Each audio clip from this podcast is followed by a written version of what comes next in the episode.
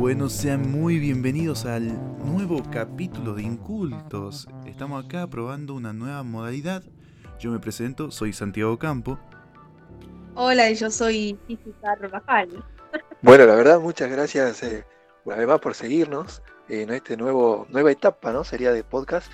Estamos atravesando por una situación bastante compleja con, en relación a la tecnología, más que nada, ¿no? una nueva modalidad para nosotros un camino nuevo, así que nada, quien les habla, Facu. ¿Cómo la pasaste este fin de semana, eh, Sandy? ¿Qué me contás allí? ¿Cómo están ustedes? ¿Todo bien? Bueno, acá incorporando esta nueva modalidad, bueno, estuvimos probando varias formas, varias mecánicas para poder hacer esto posible, ya que por primera vez estamos grabando un programa a la distancia, cada quien bien resguardadito por esto de la de la pandemia, los nuevos controles, todo esta, bueno, toda esa cosa que ya saben y que no vamos a mandar porque se habla de eso en todos lados.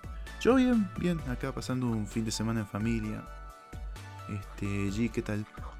Y yo también bastante bien, viendo que es muy difícil grabar así. Pensé que iba a ser más fácil, pero se nos complicó todo. Hace dos días que queremos grabar y no podemos.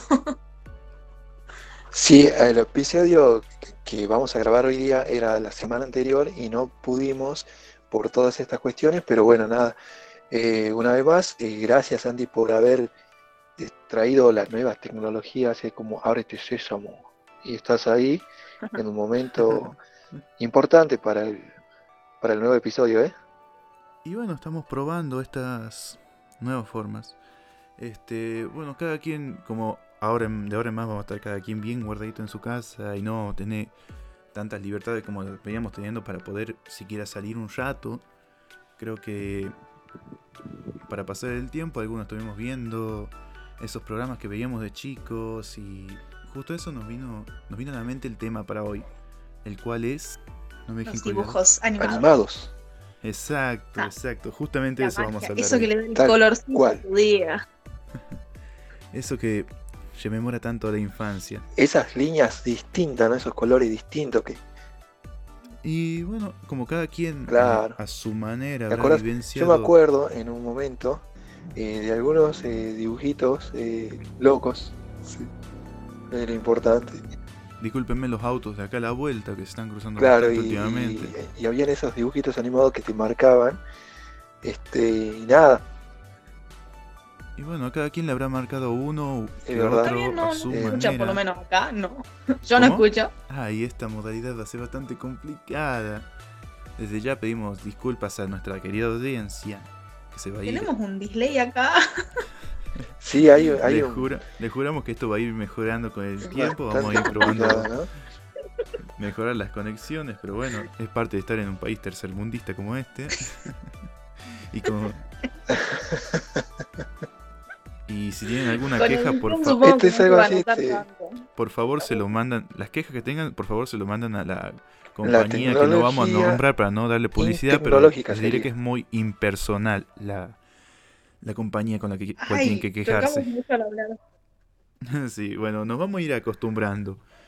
Em, y sí, volviendo a la temática de hoy, cada quien habrá vivenciado, habrá visto, habrá crecido con distintos dibujitos, como se decían. Ahora, siendo más per se, más, más, em, más puntualmente hablando de ello, le decimos animaciones. Y bueno, eh, hoy vamos a hablar cada uno, cada una, cada une de aquellos dibujitos que le habrán marcado en su infancia. y también lo que, y si seguimos viendo, y porque no, no creo ser el único que de vez en cuando sigue algún que otro programa en particular. Comencemos por Facu. Facu, ¿qué tienes para contarnos? Ya sé, contanos primero de algún dibujito, algún programa de animación que hayas visto en tu infancia y que te haya marcado. Uno de esos antiguitos.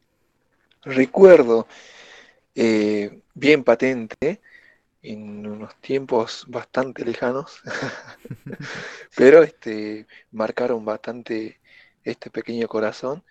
Eh, fueron, no sé si te acordás de ese perrito bastante, era un perrito bastante atípico porque tenía las piernitas bien finitas, los ojos bastante grandes, eh, las orejas eran una cosa, encima el perro caminaba en dos patas, porque te hacía señas con las dos patas delanteras Y bueno, su dueño era un granjero, ¿no? En, este, en ese momento.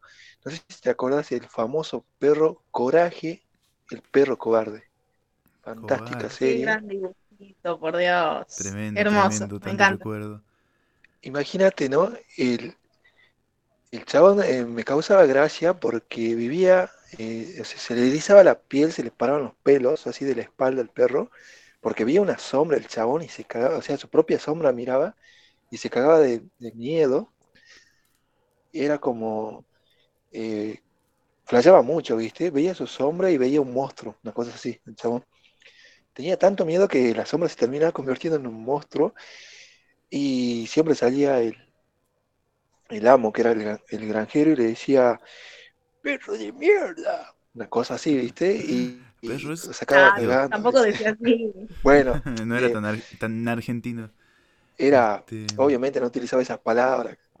Claro, exactamente. no sé, yo lo estoy traduciendo para este lado, más que nada, pero Sí, recuerdo Pero- mucho. Tan agresivo no era, cosa- ¿no? No, eh, flasheaba, eh, no sé si vieron hace poco una noticia, creo que fueron acá en, en los Valles de Calchaquí, que hubo un avistamiento de ovnis, se supone, no sé si estarán al tanto de eso, no pero justamente a Coraje, el perro cobarde, le, le sucedían esas cosas, ¿no? Que él veía todo, pero el dueño no veía nada, digamos, o sea, y aparecía también eh, la mujer de, del amo y que era la que más mimaba al perro, siempre le daba valentía, y el perro tomaba coraje y, y corría, qué sé venían espíritus o, o cosas así que él se imaginaba, pero lo que no se imaginaba y era real eran los, los extraterrestres que aparecían en ese momento, que eran de otro, eran otras entidades en realidad. Y era fantástico porque era todo un, toda una aventura que pasaba en ese momento, y el perro siempre estaba al lado de su amo, ¿viste? Al lado así echadito, y a veces se convertía en, en rosado, así del miedo que le agarraba. En otras secuencias se mostraba amarillo y así, pero él, eh, él era blanco. No, era No, rosado. No, era rosado. Coraje un Bueno, perro es rosado. verdad, es verdad, es verdad. Yo mira, eh, te- te- no, no. Claro, claro, es verdad. Yo te estoy flasheando el capítulo al revés porque hace bastante que no lo veo, mira, imagínate. Eh, donde él se pone en blanco, ¿viste? amigo. Y me causa gracia porque Sí, sí, Ahí no, está, es que me, me acordaba, me- se me vino así justo un pantallazo a la cabeza. Claro, Ahí esa- explorando Coraje. exactamente. Ahí apareció, ¿viste? Ahí apareció. Ese lo escucho patente, ¿no? Bueno. Y sí, lo, lo lindo de ese programa, que yo también lo vi de pendejo, era... En sí era una forma de acercar el género del terror y todas las herramientas que utilizan para generar miedo realmente a los niños, a lo más chiquito. Y fue muy raro que se aprobase ese programa porque viendo varias secuencias tenían cosas bastante subidas de tono en cuanto a terror, no en cuanto a generar miedo. A más de uno le habrá dado pesadillas. Recuerdo que hay una parte en la cual eh, Coraje tiene una pesadilla y se ve como una especie de feto animado en 3D. Y no, no, o sea, es muy, muy lindo ese programa en ese aspecto. Muy particular. Cuando no podías ir a dormir. Es verdad, habían a veces episodios donde los monstruos eran como muy traumáticos. Yo me acuerdo que sí me traumé con uno, que era como una tipo momia que buscaba una tabla, algo así, pero Ah, sí, Se veía muy real eso. yo decía, men, eso veía yo de chiquita. me muero. El otro Ajá. día me puse a ver un capítulo eh, que Era se como llamaba... que es muy horrible como para unos nenitos de 5 o 6 años. No estábamos preparados, pero igual lo vimos. Recuerdo que estaba viendo otro día un capítulo, hace no mucho, digamos dos meses, tres meses, porque me interesó uno que se llamaba El gato, la gata, la máscara de gata, algo así. Pero es un capítulo en el cual, eh, de manera bastante sutil, se trata la violencia de género, se trata eh, el lesbianismo, se trata... O sea, es como que una gata llega y comienza a golpear a Coraje y después la hacen entrar a la casa, le cuidan y resulta que ella estaba resentida con los perros porque era un perro el que secuestró a su amiga que se insinúa que es más que su amiga. Y no, no, hay una escena en la cual se la ve que, se atiende, que el perro malo la tiene encerrada a la amiga y bueno, es como todo muy muy sutil, pero a la vez te está diciendo acá está habiendo abuso, acá está habiendo violencia de género y todo bastante bien explicado, ponerle para haber, haberlo visto, no sé, yo lo vi a los 6, 7 años como, como mucho. Es verdad, Claro, es y- como que te- ya te ponían esas ideas o te trataban de enseñar algo en los dibujos animados que recién ahora me estoy dando cuenta. Sí. Y yo crecí con esto también. Bueno, entonces, para ir hablando de más, eh, pasemos Sí, los mensajes que te ¿te dejaban parece? eran bastante precisos. Ujú. Ay, el mío, ok, ya. Pero el mío es un poco más violento con él.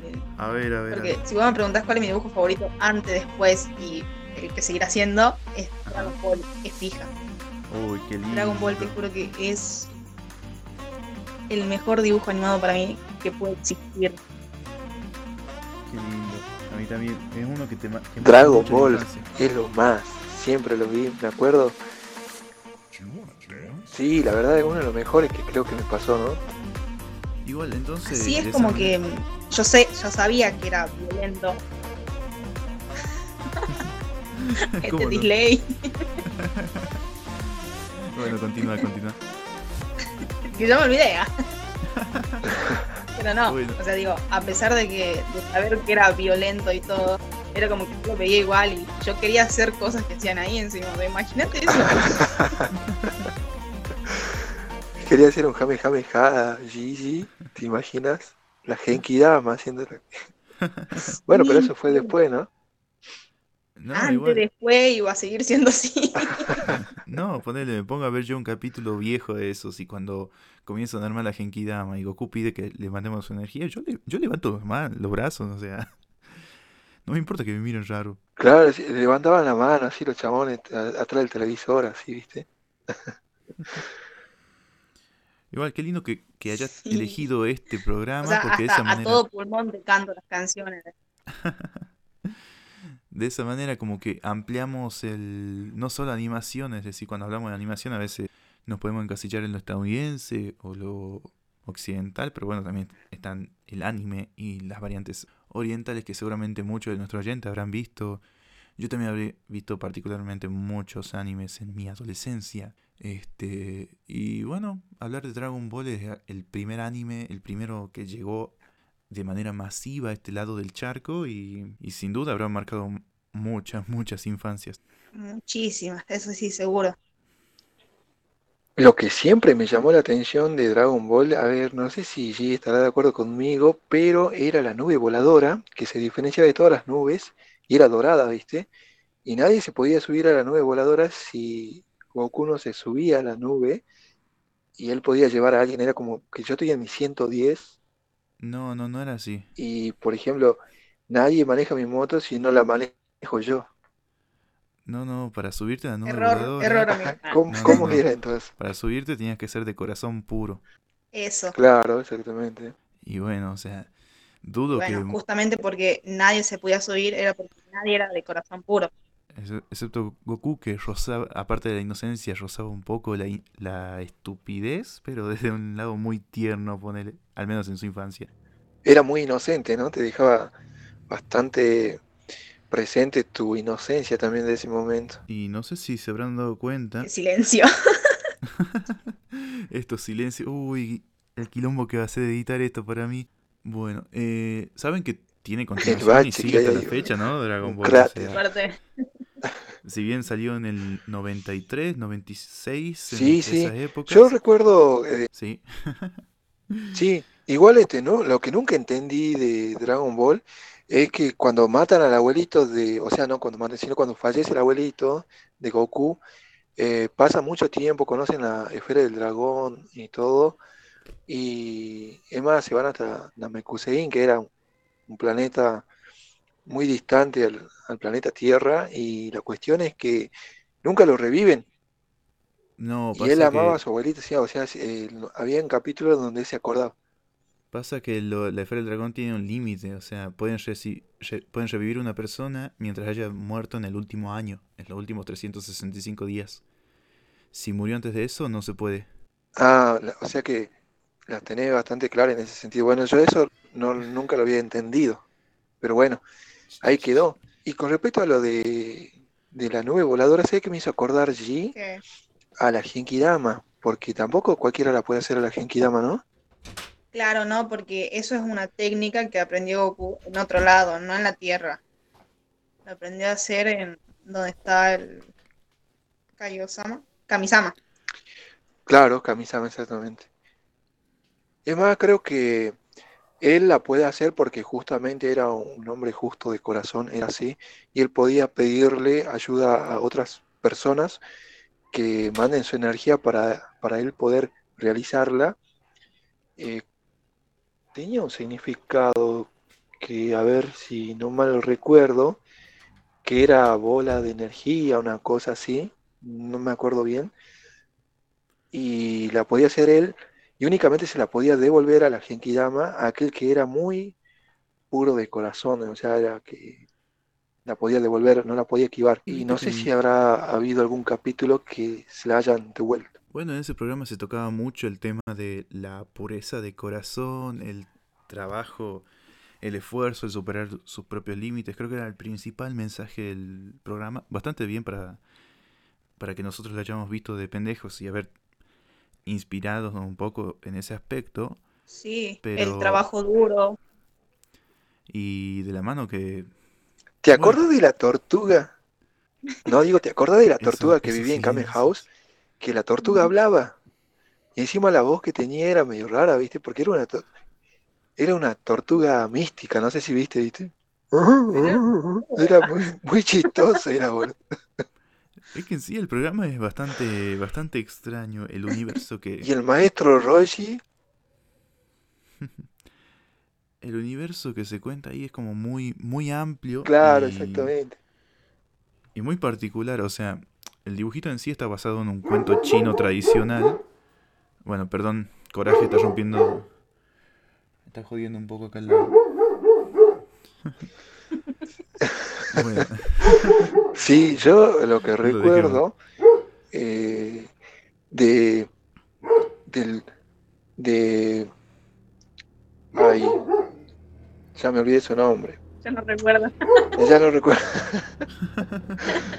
El maestro Roshi con sus eh, revistas didácticas y te acordás del personaje que eh, estornudaba y se convertía así en asaltante que salía ah, ah, era sí, una chica no me acuerdo cómo era Sí, el sí. nombre Cambiaba de personalidad. Sí, no me Sí, acuerdo. exactamente Igual, eh, amigo, acordás? Vos, vos estás pensando mucho No, en no me acuerdo el cómo se llama.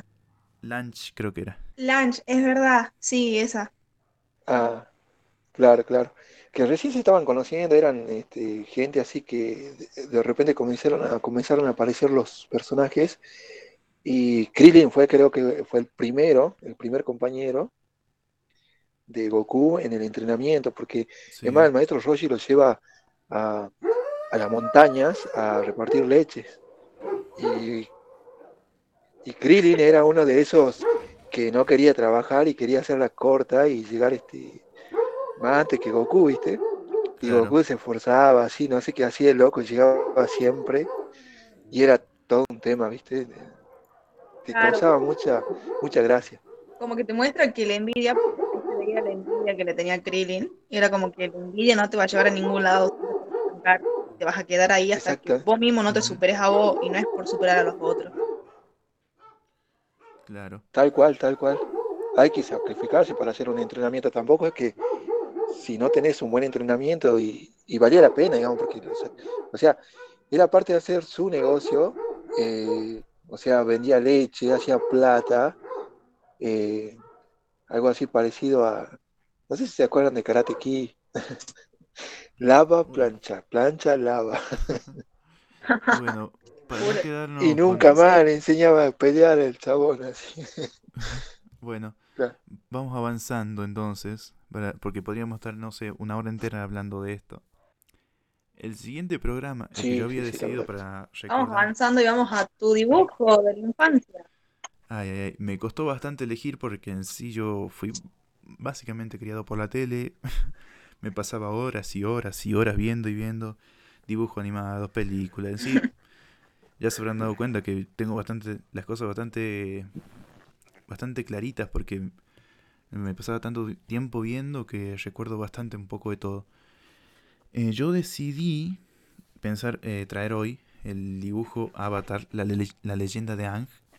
En sí porque me pareció muy interesante siendo una animación estadounidense inspirada en el anime y las animaciones más japonesas y con una narrativa tan linda, tan... No sé si recuerdan ustedes ese, ese programa. Sí, sí, lo habré visto una, un par de veces.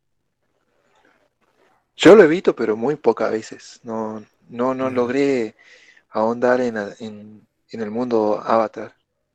Claro, en sí es más contemporáneo. Va, yo lo habré visto alrededor de los 11 años, bastante más grandecito que los otros programas que mencionamos últimamente, pero me pareció muy lindo traer porque en sí me gusta esa esencia medio oriental, pero a la vez siendo una animación de Nickelodeon, es decir, la misma productora de dibujos tipo Bob Esponja o más que nada tirando a la comedia, se hayan animado a hacer un, una animación más que nada planteada de la aventura, ¿viste?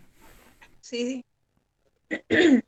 Y bueno, no, no quiero monopolizar en sí toda la charla, pero este elegí particularmente este programa para también compararlo un poco con el siguiente, porque ahora pasamos a la segunda etapa de este episodio, en el cual vamos a hablar de dibujos más actuales que hayamos visto, que hayamos visualizado, que nos hayan llegado de alguna u otra manera. Y es que sí, o sea, la animación no es solamente para los niños, es una idea muy, muy, muy antigua, muy... incluso hasta tonta, porque en sí la narrativa que se puede hacer con un dibujo es mucho, mucho, muy valiosa. Y bueno, justamente como elegí la leyenda de Ang para arrancar desde lo antiguo, elijo para el segundo bloque eh, Steven Universe, que es otro programa que también retoma em, la inspiración, ponele, de estilo anime, de historia que va contándose poco a poco, no como otros dibujos que son más que nada mini historias, capítulos botella enfrascados y que tienen que ver solamente con lo que pasa en el capítulo, no, estas dos series lo que hacen es contar una aventura en partes. En muchas partes sí, pero en partes. No sé si ustedes conocen, habrán visto este dibujo por encima. Claro. Sí, yo sí lo vi, pero vi así capítulos aislados, porque pensaba que era como una serie cualquiera. Hasta que me dijeron, no, sí tiene un orden y tenés que verlo bien para entenderlo. Con razón nunca lo entendí. claro. ¿Vos, Facu, lo viste alguna vez? Habían cosas inconclusas. No lo entendí porque no lo vi. bueno, particularmente... Directo, no lo vio. O sea, yo traje dos que nadie vio al parecer, o que vieron muy poco. Bueno, voy a tener que monopolizar un poco la charla en este, en este punto. Me pareció lindo para traer a colación porque en sí es... Queda un monólogo para vos. Bueno, les cuento por qué me gusta la serie. Ah, me pareció lindo traerlo para charlar hoy porque es el primer dibujo, el primer la primera animación que veo que trabaja también el tema de la diversidad de manera muy sutil también, eh, pero también bastante apta a los niños, siendo que los personajes protagonistas son todas mujeres, pero en el excepto Steven Universe que es el niño, pero en sí cada una son prácticamente mujeres, simplemente que en la serie se explica que no tienen género, pero vos en apariencia todo se nota, se nota que la intencionalidad es poder mostrar tranquilamente parejas de diversas. Y me, me fue muy, impactante porque fue la primera vez que en un dibujo animado de Cartoon Network se ve una, una boda de, de lesbianas. Y fue muy, aunque no se diga explícitamente que sean eso, pero fue muy muy loco. Y aparte en cada capítulo se trabaja, o sea, la creadora Rebecca Sugar, aparte es una es música, entonces en distintos capítulos se van trabajando pequeñas canciones, se utilizan también para contar la historia que tiene aparte un contenido bastante dramático, romance, en sí, este, no, no, en sí es muy amplia como para traerlo. Así que si nunca la vieron, eh, denle una oportunidad que en sí, aparte son capítulos cortos, son de 11 minutos cada uno. Eso sí, son como 110 más o menos, pero, pero se puede hacer llevadero, es muy llevadera. Lo, lo ves rápido, digamos. Además está bueno, por lo que estás contando, es como que tratan temas sutiles de la actualidad, digamos, de cosas que se debaten hoy en día. Bueno, si quieren vamos pasando ahora a el, el tuyo allí. ¿Qué, ¿Qué serie actual trajiste para que charlemos hoy? ¡Ay, la vi! Ataque sorpresa. Se me hizo complicado. por... sí, se me hizo un poquito complicado porque hay un par largos que me gustan, pero creo que podría traer el de Gravity Falls. No sé si lo vieron Qué o no. linda serie, sí, sí. Sí, la vi toda. Lo vi, lo vi. Más que nada me gustó por el... Coraje, Empiezan a ver los perros ahora.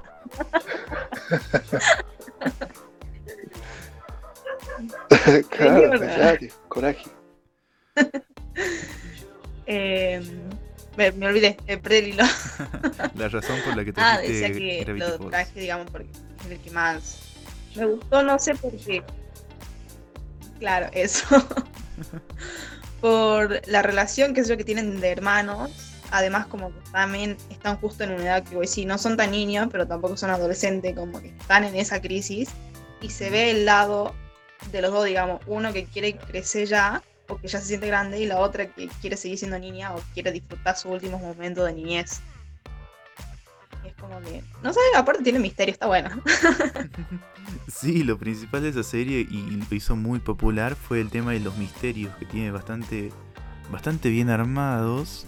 eh, lo que van haciendo temporada a temporada, o sea, todo el tema de los, de los diarios. El tema del libro, que te lo Sí. plantea desde el primer capítulo, es una cosa que decís, ¿qué, qué pasa con esos, claro, los diarios? Decís, ¿Qué pasa con esos diarios? ¿Qué tienen? ¿De quiénes son? Es como que Claro. tengo, tengo que terminar de vela. En sí, y para como si alguien quiere darle un vistazo. No, aparte Netflix, los, que- los símbolos que utiliza, de- ¿viste los, los símbolos que utilizaban en el- del libro? Eran muy misteriosos también, muy místicos, ¿no? Incluso hasta graciosos. En sí, son cosas que son símbolos, algunos místicos, otros eh, bizarros. Y en sí esa es la, la esencia de la serie. O sea, mezclar lo- el misterio con lo bizarro, con sabor infantil. Y a la vez un viaje de maduración, en- de alcanzar la madurez de los dos protagonistas, cada quien a su manera. Y todo el tema de la familia, no sé.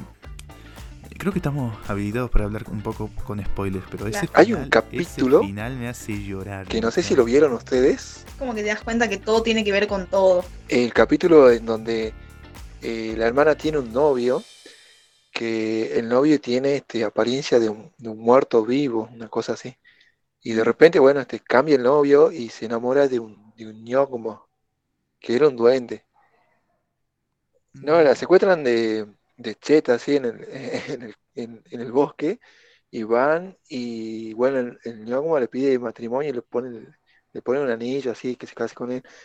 La cuestión es que después el hermano le dice que no, ¿viste? Que, que ella no estaba para, preparada para casarse con un ñoqumo, y la, la hermana estaba recopada, ¿viste?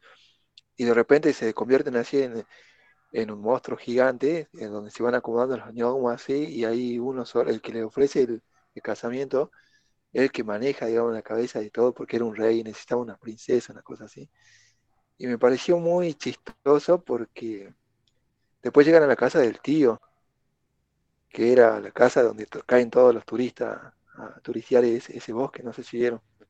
Sí. Sí, más que nada una Y te casa. causa gracia porque el tío nunca aparece y él la- es el mambo. Sí, una casa bastante misteriosa, ¿viste? Y, y la cuestión es que después, bueno, con el aire de, de- creo que una aspiradora lo tiran así a- al monstruo gigante ese que era una bola así de, de ñócomas y después salen todos corriendo. Muy, muy, o sea, fue muy chistoso ese capítulo y muy emotivo también, ¿viste? eh, Porque muestran, no claro, sé, lo de los hermanos, un- el noviazgo de la... Es un capítulo desde de las primeras temporadas, de la primera temporada si no recuerdo, y ahí todo lo que se hacía era más en tono chistoso. Después todo el tema de los misterios y los dramas se fue eh, desarrollando un poco más con el avance de los capítulos, así que es una serie bastante, bastante completita. Y bueno, ya que eh, estás hablando vos, creo que es buen momento para que pasemos al siguiente. ¿Cuál es el, el tuyo que traes para hablar de la actualidad? El mío, eh, en la actualidad, lo que estuve viendo bastante y mucho me prendí, porque, bueno, yo me iba a la casa de mi hermana y, y nos poníamos a viciar con mis sobrinos, que son muy pendejos, y, o sea, en edad, ¿no? Y siempre nos enganchábamos a la hora del té con, con un show más. Eh, alto dibujo. qué linda serie. Era el mejor porque me copé con. ¿Te acordás de Musculoso? Sí. así me digo, no, esto es, lo, esto es lo que tengo que ver, ¿viste? Y esas aventuras así que como que abrían portales, se iban al más allá. Eh, papaleta, ¿sí? esos nombres, ¿viste? Papaleta, o sea, decía, qué loco lo que ve mi sobrino, ¿viste? Y siempre tenían una aventura ahí en la cancha de golf, no sé si se acuerdan. No, no, la aventura ah, en, el parque. En, el parque. Ellos eran dos pasaban cosas. guardaparques. claro. Em, empleados más que nada de limpieza. Pero sí, es muy linda esa serie porque es un acercamiento a los 80 más que nada, desde la animación mostrando a los niños aventuras medio bastante bizarras que siempre parten de lo cotidiano. O sea, si bien bizarras totalmente. Si estamos viendo, si bien estamos viendo un pájaro y un castor que son amigos y trabajan en un parque, se muestra desde un, desde un tono bastante adulto, ponele, porque son veinteañeros tratando de buscar laburo, eh, manteniéndose, buscando relaciones, teniendo problemas de clásico veinteañero, ponele que luego se disparan en cosas bastante bizarras y ochenteras y con un soundtrack muy, muy, muy lindo que se utiliza para enfatizar eso, ese ambiente, no sé, rockero, de veinteañero. Y con el tema de los videojuegos, no sé si se habrán visto que en, la serie se usan cartuchos todavía en los videojuegos. E incluso hay capítulos donde eh, evolucionan, entre comillas, de usar VHS a pasar a usar CDs, ah, DVDs. Es como. Me imagino que muchos de los niños que habrán visto esta serie veían y decían: Papá, ¿qué, es un VHS? Y bueno, no, no, es muy, muy particular. Y por cierto, y por cierto, de los mismos creadores, eh, sacaron ahora otra nueva serie que es que la gente que no escucha puede buscarla. Es una pequeña miniserie con el mismo estilo, pero más, más direccionado a un público adulto que se llama Close Enoch. Eh, no, también estuve ojeándola y está bastante buena. Es básicamente el mismo estilo de humor, de animación, solamente con la libertad de poder hacer chistes más adultos. Porque si se fijan en un show más, hay bastantes chistes adultos que se hacen de manera sutil para poder aprobarlo para Cartoon Network. Sí, es verdad como que en sí todos los dibujos, sean antes o ahora, siempre tienen un chiste ahí ocultos para adultos, que hoy sí, ¿en serio era esto? Como que ahora Y no tan ocultos, a veces eran bastante evidentes, pero bueno. ¿Te acuerdas de Morde Cayera, no? El castor. No, no, el pájaro. El ruiseñor. ¿Qué era? No? Claro, el, el pájaro vendría a ser que se pone de novio con una y después, eh, el castor, ¿cómo era? No me acuerdo cómo es que se llamaba. El, el, castor, una zarigüeya, no sé qué es lo que era. Ricky. Ah, Ricky. Claro. Este, parecía más maduro, pero era bien, era bien así, pendejo, ¿no? no era como bien caprichoso también.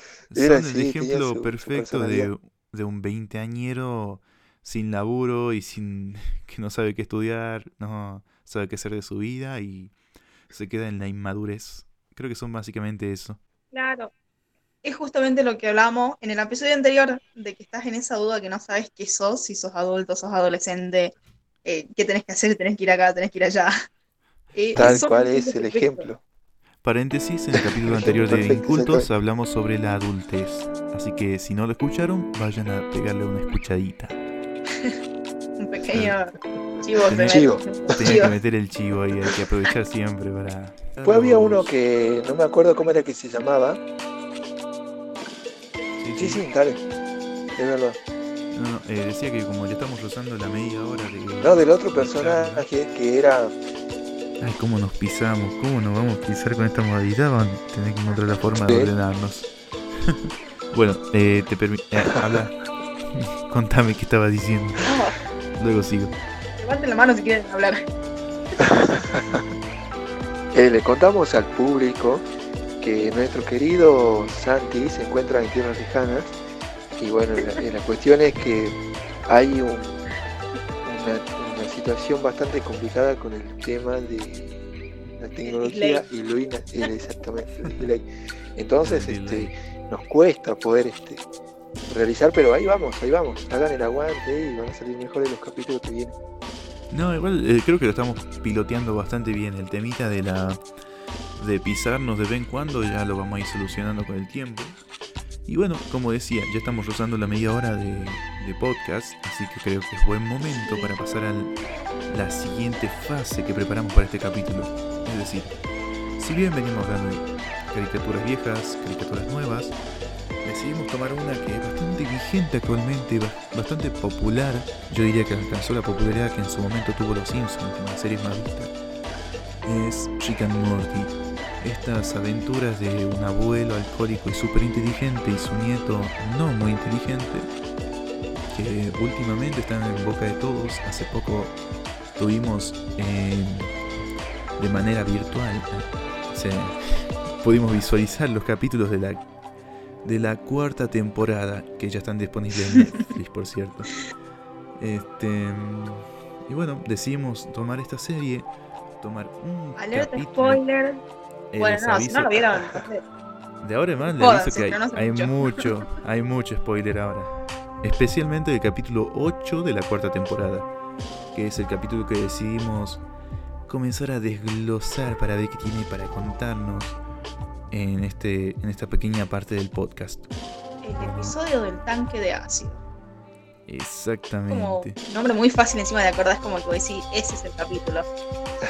Claro, cuando te preguntas, che, ¿de qué capítulo habla? Lo que me copó de la del escena cuando de comienzan a. El episodio fue del tanque de ácido. Ah, el tanque, cierto. No, no. Bueno, en este capítulo, lo- bueno, vamos a ir hablando un poco por partes, por, como diría Jack el Destripador. Eh, arranca contando una aventura clásica de Morty, yendo por el espacio a intercambiar gemas por gemas, no, bastante particulares. Y entonces tiene Rick la brillante idea de esta vez no usar un portal, no usar eh, armas, simplemente de arrojarse a un falso tanque de ácido y eh, tirar huesos para fingir su muerte y así los dejan de perseguir. Esa es la premisa básica con la que inicia el capítulo. Se Claro, eh, no- eh, creo que lo hacen una parodia, ¿no? De distintas secuencias de otras películas, ¿no? Porque eh, hay películas eh, de los años 80, 90, en donde se utilizaba bastante el ácido para poder este, deshacerse del enemigo, una cosa así.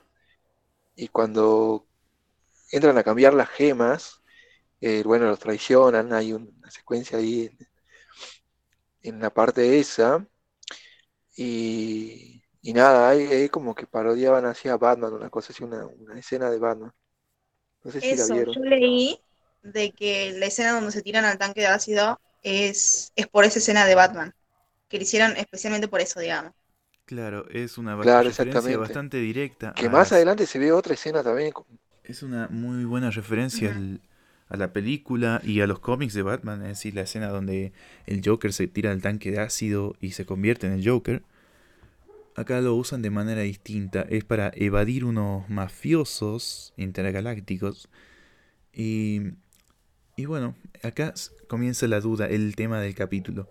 Y que en cierta forma resume bastante bien lo que es la serie. el científico borracho Rick que no puede aceptar una crítica y Morty que desde hace varios capítulos iba tomando como más, más confianza en sí mismo como para poder levantarle la voz a su abuelo y decirle, che, te estás equivocando, este no me parece una gran idea, no es una buena idea, no se te ocurrían cosas mejores, lo cual eh, levanta en sí la, la bronca de Rick, tratando de buscar una forma de, de, de, de retrucársela. Claro, de darle una lección, como para que diga, no, no vuelvas a cuestionar lo que yo hice, o lo que yo hago. Sí, una lección bastante Claro, sí, el abuelo le decía que era una idea bastante estúpida la que tenía, ¿no? Sí, porque a Morty lo que se le ocurre es hacer un dispositivo muy al estilo de la película este, Al filo del mañana, que es un dispositivo que te guarda la partida en la vida real para que si te morís o te pinta, O clic, recargas al momento en el cual guardaste. Una cosa bastante bastante particular en la serie porque es una serie que recordemos Ah, está como una partida de videojuegos. Claro. Eh, recordando que la serie nació de una parodia a Volver al Futuro y los creadores dijeron nosotros nunca vamos a tratar realmente el tema del viaje en el tiempo. Acá en cierta forma es lo que te están planteando, una especie de mini viaje en el tiempo. Y lo hacen de una manera muy, muy divertida, utilizando más que nada la música para resumir varios días en los cuales Morty juega, y literal juega y abusa de este poder que se le concedió, ponele al comienzo con una canción una canción más alegre y luego pasa una escena en la cual resulta que Morty se termina enamorando después de haber cometido un montón de crímenes y giladas bastante pesaditas y guardar la partida y recargar porque así no le persiguen las, las consecuencias de sus actos se termina enamorando, termina teniendo una linda historia de amor contada bastante de una manera bastante elegante en la serie, usando solamente música de fondo y cero palabras, solamente ver cómo van pasando los hechos. Y después por una estupidez del padre de Jerry terminan reiniciando toda esa escena, toda la vida que vivió con su novia hasta el momento en el cual no la conocía y no pudo reentablar esa conexión. en esa parte, lo que me, impactó de...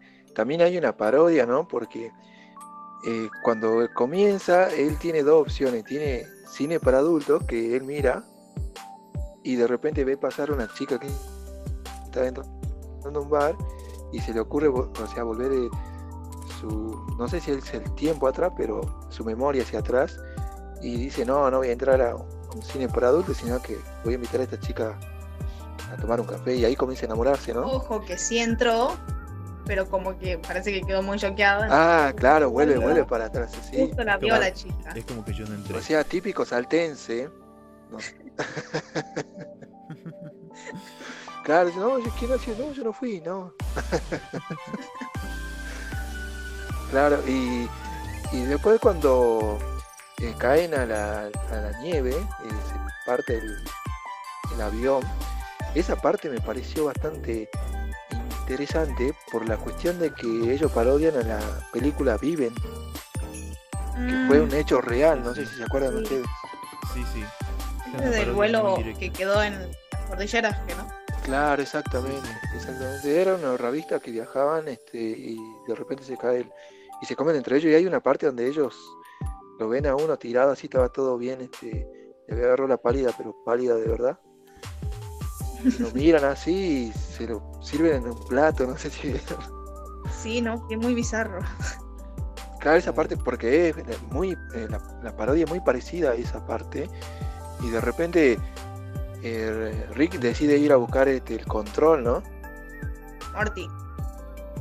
Claro, perdón, este Morty vuelve a buscar el control y es ahí donde después lo que me pareció bastante eh, que nos sucede a todos, creo yo, no sé si a todos, pero bueno, la mayoría, es cuando eh, es cuando vuelven, no, creo que rompen el control, una cosa así, es como que toda esa secuencia donde ellos pasan hambre, están superviviendo, o sea, sobreviviendo, eh, se miran así con, con angustia, se miran con desprecio, se echan a, o sea, entran a echarse la culpa uno a otro, una relación, digamos, esas parejas que, que pasan por cosas muy complicadas y por culpa tuya, ¿no? Por culpa tuya, porque hasta el momento ellos eran, eran todos felices hasta que llega ese momento, ¿no? Y se le cae el control eh, en la mitad del avión y queda muy lejos.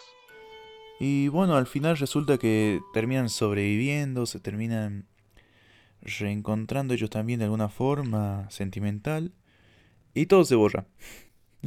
toda la escena de toda lo que podría ser tranquilamente una película se, borra. se borra, no pasó.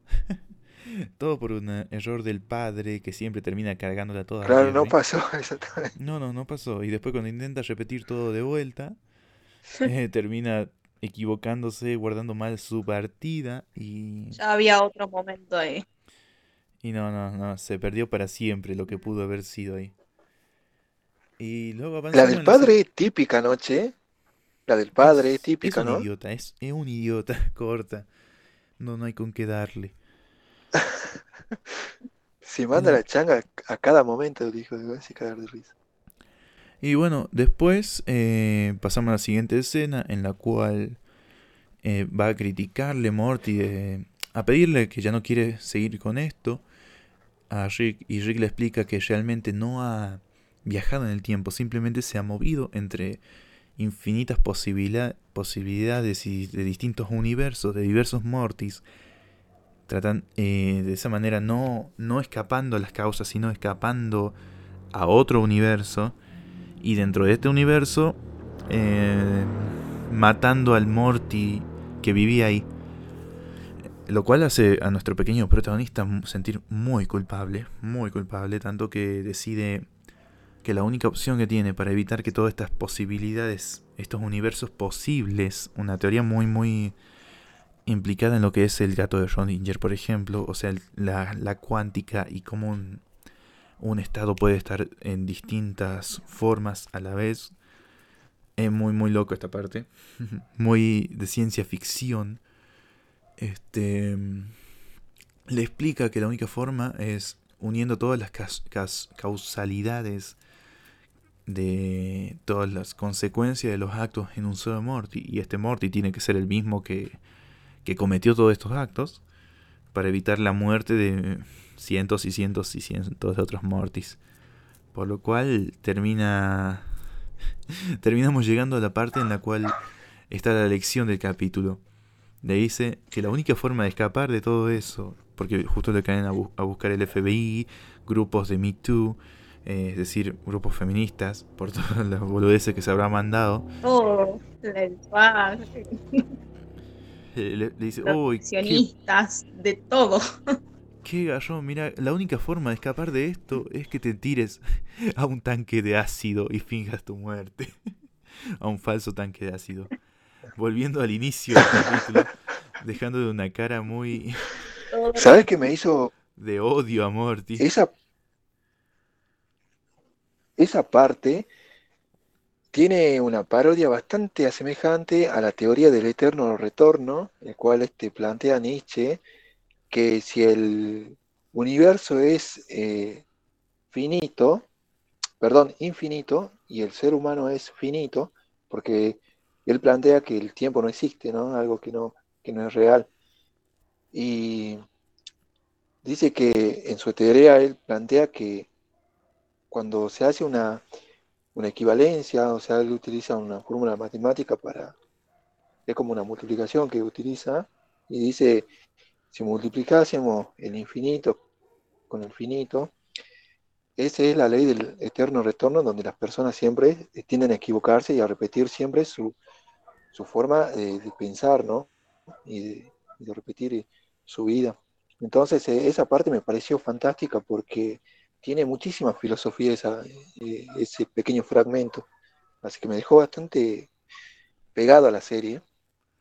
Lo que tiene mucho es... Eh, tenía una similitud con eso, de esa parte. Claro, sí, sí, sí. igual lo que tiene mucho y lo que me pareció importante recalcar es del lado más de la psicología de cada personaje. Es la prueba máxima de Rick que le dice a su nieto, no te metas conmigo, yo tomo las decisiones y yo tengo el control sobre todo esto. Vos no lo tenés, acá solo importa lo que yo diga y tus ideas son estúpidas, las mías jamás van a ser estúpidas. Es como es el juego, eso es lo que, de lo que trata el capítulo. Una forma de aplacar el impulso de mejorar, de ser independiente de su nieto, porque lo que en sí tiene Rick y se ve en toda esta temporada es que es una persona muy solitaria, muy abandonada y que por más de ser la persona más inteligente del todo el, multiverso, le falta cariño y necesita a la gente, pero no sabe mantenerla, entonces necesita manipularla como lo hizo con Morty en este capítulo para tenerlo plenamente a su merced, para que haga lo que él diga. Y, y bueno, en sí ese es la, el Claro. mensaje del capítulo. Y después resulta, al final para cerrar, de que esa, ese universo en el cual cometió todos esos errores no es el suyo original. En algún momento Rick los llevó a otro universo para no arruinar el que ya tenían. Y demostrarle que los actos de Morty tienen consecuencia, pero los actos de Rick no los tienen, porque él tiene el control supuestamente. Es muy oscuro en sí el Igual, capítulo. ojo, la enseñanza ponerle que a mí me dejó desde que. Sí, más o menos. Pero lo que a mí me dejó ponerle es de que podés vivir sin consecuencias. O sea, podés vivir al límite, pero siempre va a haber una consecuencia. Y tenés que repararlo. O llegás al límite para darte cuenta de todas las cagadas que hiciste y andar a repararla, se te carga. Ahora, tengo un tanque de ácido. Voy a tomar en cuenta el O también, ¿por qué no pensarla, no? Antes de hacerla. Sí, sí. Y es básicamente esa la enseñanza del capítulo. El afrontar las consecuencias, porque mientras no seamos Rick, y creo que ninguno de los presentes acá y ninguno de los que escucha esto es Rick, como para poder escapar a otro universo, escapar de, las de las consecuencias, Claramente solo, no. solo somos Mortis, y bueno, tenemos que afrontarlo. Y sí, también pensar un poco antes de cometer los errores, Sí, obviamente. Todo hay. Aunque eso no, no siempre es posible. Y no, pero también de los errores aprende. O sea, vos sabés qué cada te mandaste, qué hiciste mal. Entonces voy a decir, esto ya no lo voy a hacer. Claro. O sí, depende. de bueno, gente, ya estamos rozando la hora de podcast. Bueno, esto va a quedar mucho más corto una vez lo edite. Y cortemos los, esos momentos que no pueden salir porque nos quedamos en blanco. Así que vamos con esta linda enseñanza de Obviamente. afronte las consecuencias en sus actos. Vamos cerrando el capítulo. Este episodio del podcast. Este. Bueno, despídanse mis compañeros. Sí, y por ahí capaz que estabas pensando.